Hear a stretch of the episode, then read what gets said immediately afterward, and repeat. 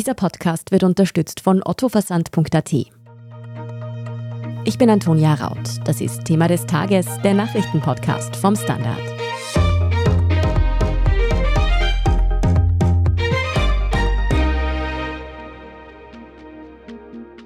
Vierzig Prozent ihres Gewinns sollen Energiekonzerne in Zukunft abgeben.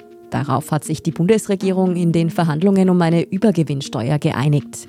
Denn während den Verbraucherinnen und Verbrauchern teure Energierechnungen zu schaffen machen, haben viele Unternehmen massive Gewinne durch die erhöhten Preise gemacht. Wir sprechen heute darüber, wie genau die Übergewinnsteuer in Österreich aussieht und welche Unternehmen konkret wie viel Geld abgeben müssen. Wir fragen nach, wie sinnvoll diese Abgaben sind und wie lange dieser staatliche Eingriff in den Energiemarkt anhalten soll. Und wir stellen die Frage, wie Konsumentinnen und Konsumenten von der Abschöpfung dieser Gewinne profitieren.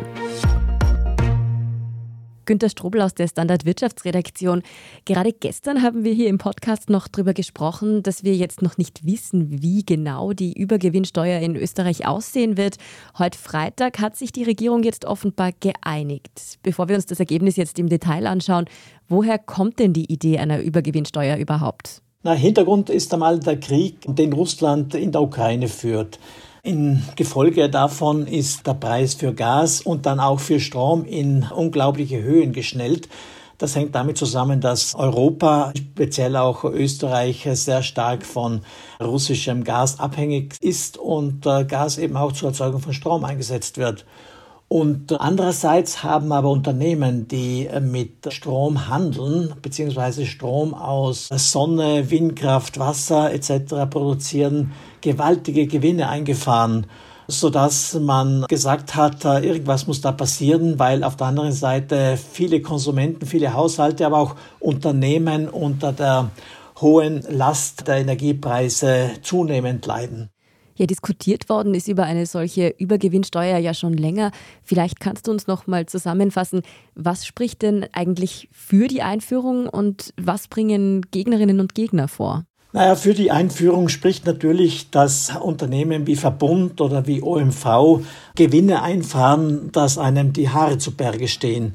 Und nämlich äh, Gewinne, die nicht jetzt aus dem Geschäftsmodell resultieren, weil Strom zu produzieren aus Wasserkraft oder Wind oder Sonne gleich teuer oder gleich billig ist wie vor dem Krieg, allerdings äh, die Erlösmöglichkeiten gewaltig hoch sind. Und deshalb ist die Überlegung natürlich nicht von der Hand zu weisen, dass man einen Teil zumindest dieser auch Zufallsgewinne genannten Einnahmen seitens des Staates kassiert.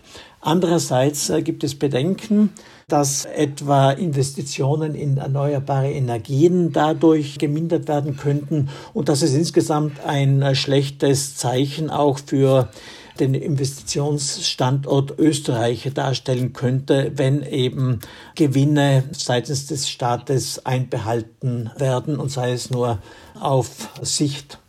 Jetzt sind diese extremen Übergewinne, die du schon angesprochen hast, ja schon seit Monaten Thema. Warum kommt die Steuer gerade jetzt? Das hängt mit einer Verordnung der EU-Kommission zusammen, die besagt nämlich, dass die Nationalstaaten die Vorschläge der EU-Kommission spätestens im Dezember diesen Jahres umsetzen müssen. Und deshalb war jetzt auch Österreichs Koalitionsregierung unter Zugzwang, rechtzeitig noch mit diesem Initiativantrag in den Nationalrat zu gehen, damit das Gesetz auch beschlossen werden kann. Und wie sieht die österreichische Variante jetzt aus, auf die sich ÖVP und Grüne geeinigt haben? Also wie viel von ihrem übermäßigen Gewinn sollen Unternehmen abgeben? Das ist in zwei Punkten angelegt. Einmal betrifft es fossile Energieträger, also Öl- und Gasunternehmen. Da nimmt man den Durchschnitt der vergangenen vier Jahre her, also den Durchschnitt der Gewinne, die seit 2018 bis inklusive 2021 erzielt worden sind, als Ausgangsbasis. Und alles, was darüber sozusagen liegt an Gewinn, da wird zu 40 Prozent abgeschöpft. Es sei denn, die Unternehmen können nachweisen, dass sie in erneuerbare Energien investieren. Dann sinkt dieser Satz auf 33 Prozent. Die 33 Prozent sind gleichzeitig das Mindesterfordernis, das die EU-Kommission ausgegeben hat.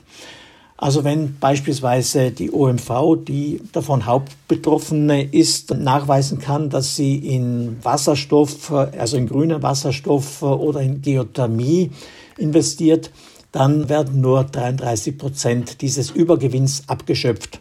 Und man muss noch dazu sagen, dass 20 Prozent, also ein Fünftel dieses festgestellten Übergewinns gar nicht besteuert werden, weil man sagt, ein Teil dieser hohen Gewinne könnte auch durch unternehmensspezifische Entscheidungen bewirkt worden sein. Auf der anderen Seite trifft es die Stromunternehmen, nämlich die gesamte Branche. Und zwar wird dort eine Erlösobergrenze eingezogen bei 180 Euro die Megawattstunde. Alles, was darüber hinaus an Gewinn anfällt, wird seitens des Staates abgeschöpft. Es sei denn, die Unternehmen können nicht nachweisen, dass sie in erneuerbare Energien investieren. Dann wird der ganze Gewinn, der über diesen 140 Euro liegt, abgeschöpft. Das heißt also, einfach zusammengefasst, diese Besteuerung trifft nicht alle Energieversorger gleichermaßen. Genau, es werden nämlich auch noch Ausnahmen ausgetüftelt, so kleine Anbieter mit etwa einem Megawatt installierter Leistung sollen ganz ausgenommen sein. Ausgenommen sind aber auch Pumpspeicherkraftwerke von dieser Abschöpfung von Gewinnen, weil man sagt, die sind unbedingt notwendig, damit die Energiewende auch umgesetzt werden kann. Ob denn diese Übergewinnsteuer auch negative Auswirkungen auf Investitionen in erneuerbare Energien haben könnte, darüber sprechen wir nach einer kurzen Pause. Bleiben Sie dran. Eine kleine Geste für deine beste Freundin? Otto. Ein Leuchten in Papas Augen? Otto. Ein Lächeln auf den Gesichtern deiner Liebsten? Otto. Einfach Freude schenken. Große Geschenkideen zum kleinen Preis. Otto Versand AT. Finde ich gut. Günther, jetzt hast du ja eingangs schon erklärt, dass vor allem Anbieter von erneuerbaren Energien, die eben nicht durch die hohen Gas- und Ölpreise betroffen sind, gerade solche Übergewinne verzeichnen. Da könnte man jetzt natürlich auch fragen, wäre das nicht grundsätzlich gut, wenn die viel Budget zum Ausbau zur Verfügung haben? Immerhin würde uns das ja langfristig unabhängiger machen, oder? Das stimmt und das waren auch einige der Bedenken, die im Vorfeld angemeldet worden sind gegen dieses Maßnahmenpaket. Allerdings muss man auch dazu sagen, dass man jetzt eine Lösung gefunden hat, dass sehr wohl noch der Ausbau erneuerbarer Energien, den wir alle dringend brauchen, um unsere Abhängigkeit von Gaslieferungen aus Russland beispielsweise zu reduzieren, dass der noch gewährleistet ist. Weil auch angenommen 180 Grad als Erlösobergrenze, die jetzt festgesetzt worden sind, die liegen noch weiter über den Gestehungskosten für Strom aus Wind, Wasserkraft oder Sonne.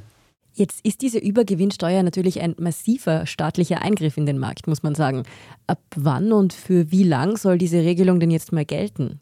Bei Fossilen soll das Ganze rückwirkend mit 1. Juli in Kraft treten und bis längstens 31. Dezember kommenden Jahres aufrecht bleiben.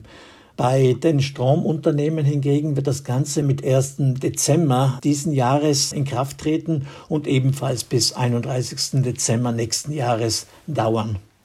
Ziemlich zentral ist dann natürlich noch die Frage, was bringt es eigentlich? Also weiß man schon, wie viel Geld da zusammenkommen wird und wofür gibt man das dann aus? Es gibt rudimentäre Schätzungen, die besagen, dass die möglichen Einnahmen in einer Bandbreite zwischen zwei und vier Milliarden Euro liegen werden. Das sind Schätzungen, die von der EU-Kommission vorgenommen worden sind und auch von der E-Control, also der heimischen Regulierungsbehörde, bestätigt worden sind. Warum diese Breite an möglichen Einnahmen? Man kann es nicht genau sagen, hängt natürlich sehr stark davon ab, wie sich die Strom- und Gaspreise in den nächsten eineinhalb Jahren entwickeln. Und wir leben in einem volatilen Umfeld und deshalb kann man nicht genau sagen, wie hoch die Einnahmen tatsächlich sein werden. Eingesetzt werden soll das Geld zur Finanzierung von Entlastungsmaßnahmen, die von Seiten der Regierung bereits auf den Weg gebracht worden sind oder noch vor Beschlussfassung stehen.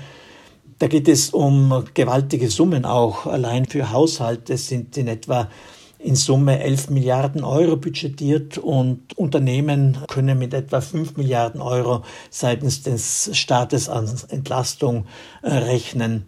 Also eine Gegenfinanzierung ist da alleweil sehr willkommen. Ansonsten würde das staatliche Defizit in gewaltige Höhen steigen.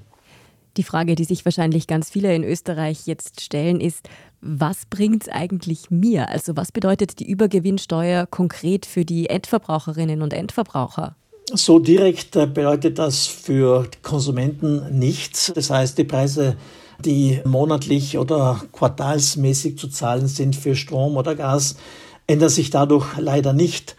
Damit werden, wie gesagt, die Entlastungsmaßnahmen finanziert, die von Seiten der Regierung, sei es die Strompreisbremse, die mit 1. Dezember wirksam werden soll, oder die Energiekostenzuschüsse, die zum Teil schon auf den Weg gebracht worden sind, die werden damit finanziert. Das heißt, im Grunde bringt den Endverbraucherinnen dann aber doch wieder was, weil sonst würde das ja mit Steuergeld finanziert, oder? Ganz genau, so kann man das auch sagen. Günther, wie ist denn dann deine Einschätzung? Ist diese Übergewinnsteuer, so wie sie jetzt kommt, sinnvoll? Das hängt ein bisschen davon ab, wie hoch dann wirklich die Einnahmen daraus sein werden. Es war eine schlicht notwendige Maßnahme, die zu ergreifen war, nicht nur weil die EU-Verordnung das vorsieht, europaweit, sondern einfach auch, weil der politische Druck sehr stark ist, auch von Seiten der Gewerkschaft und anderen Interessenvertretern dass in dieser Hinsicht etwas passiert. Also insofern ist es eine notwendige Maßnahme. Ob sie sinnvoll sein wird, wird das die Zukunft zeigen. Wie bei so vielem in dieser Energiekrisensituation müssen wir wohl noch etwas abwarten, um zu sehen, welche Auswirkungen das dann auch für uns alle hat. Vielen Dank auf jeden Fall dir, Günter Strobel, für diese Einschätzungen. Bitte gerne. Wenn Ihnen Thema des Tages gefällt und Sie uns noch nicht abonniert haben, dann holen Sie das jetzt schnell nach. Wir sind dann auch gleich zurück mit dem Meldungsüberblick. Da geht es heute unter anderem um die Weltklimakonferenz in Ägypten und die Fußball-WM in Katar. Eine kleine Geste für deine beste Freundin? Otto. Ein Leuchten in Papas Augen? Otto. Ein Lächeln auf den Gesichtern deiner Liebsten? Otto. Einfach Freude schenken. Große Geschenkideen zum kleinen Preis. Otto Versand AT. Finde ich gut. Und hier ist, was Sie heute sonst noch wissen müssen. Erstens, in Sharm el-Sheikh in Ägypten geht heute Freitag offiziell die 27. Weltklimakonferenz zu Ende. Besonders stark diskutiert wurde dabei über die Finanzierung klimabedingter Schäden in ärmeren Ländern. Denn diese tragen oft weniger zu Ursachen der Klimakrise bei, bekommen die Auswirkungen wie Extremwetterereignisse aber verstärkt zu spüren. So richtig vorangegangen dürfte es bei den Verhandlungen aber nicht sein. Finale Ergebnisse lassen noch auf sich warten. Einen detaillierten Bericht von der Klimakonferenz liefern unsere Kolleginnen und Kollegen in unserem Schwesterpodcast Edition Zukunft Klimafragen. Philipp Bramer und Alicia Prager vom Standard sind nämlich live in Ägypten mit dabei. Den Link zur Folge stellen wir in die Show Notes. Zweitens, die ÖVP wirft Thomas Schmidt jetzt wirklich aus der Partei. Das hat der Ethikrat der Volkspartei ja empfohlen. Der Hintergrund, Schmidt hatte als ehemaliger Generalsekretär im Finanzministerium und Ex-ÖBAG-Chef bei der Wirtschafts- und Korruptionsstaatsanwaltschaft ausgesagt und dabei auch einstige und aktuelle Funktionsträger der ÖVP schwer belastet. ÖVP-Chef und Bundeskanzler Karl Nehammer sowie Generalsekretär Christian Stocker haben am Donnerstag die Empfehlung des Ethikrats unterstützt. Und drittens, das Fußballfieber geht wieder los. Am Sonntag ist Anpfiff bei der Fußballweltmeisterschaft in Katar. Das Turnier steht ja unter einem eher kritischen Stern, vor allem in puncto Menschenrechte. Nichtsdestotrotz wird das Ereignis zahlreiche Fans in die extra gebauten Stadien und zu Hause vor die Bildschirme locken. Sportredakteur Martin Schauhuber wird live aus Katar berichten und ist auch bereits vor Ort. Martin, wie ist die Stimmung so kurz vor Anpfiff? Ja, es sind hier in Doha zwei Tage bis zum Eröffnungsspiel und bei mir kommt ehrlich gesagt noch nicht so viel WM-Fieber auf. Vielleicht auch, weil ich mich halt nach wie vor eher mit den unangenehmen Seiten des Ganzen beschäftige. Aber in der Stadt ist da durchaus schon WM-Feeling. Also eigentlich schon ganze Woche hat es vor allem tunesische und marokkanische Fangruppen gegeben. Das sind eben hauptsächlich junge Männer, die hier arbeiten, die halt auch sehr viel Nationalstolz und Fußballbegeisterung mit sich tragen. Aber schon langsam so von Tag zu Tag merkt man, es kommen mehr internationale Fußballfans und es ist der, der Zug, der, der, das Marktviertel ist schon einigermaßen überlaufen jeden Abend. Es gibt auch immer wieder irgendwo Konzerte. Die Fanmeile ist schon relativ belebt. Und ja, heute gibt es auch noch ein großes Kick-Off-Konzert für die Fanzone, wo man sich, glaube ich, 40.000 Leute erwartet. Und ja, ich glaube, spätestens dann ab dem Sonntag wird man kaum mehr einen Schritt machen können, ohne an die WM erinnert zu werden. Danke Martin und wir werden deiner Berichterstattung natürlich folgen, während du dort bist. Eröffnet wird die WM übrigens am Sonntag um 17 Uhr von Gastgeber Katar gegen Ecuador. Wir tickern das selbstverständlich auf der Standard.at mit. Dort lesen Sie auch alles weitere zum aktuellen Weltgeschehen. Falls Sie Feedback oder Fragen haben, dann schicken Sie die gerne an podcast.derstandard.at. Und wenn Sie unsere Arbeit unterstützen wollen, dann können Sie das übrigens mit einem Standard-Abo tun. Alle Infos dazu finden Sie auf abo.derstandard.at. Ich bin Antonia Raut. Danke fürs Zuhören. Baba und bis zum nächsten Mal.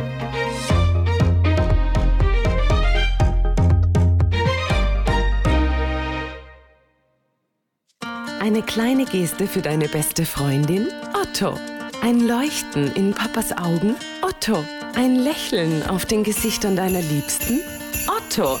Einfach Freude schenken. Große Geschenkideen zum kleinen Preis. Otto Versand AT.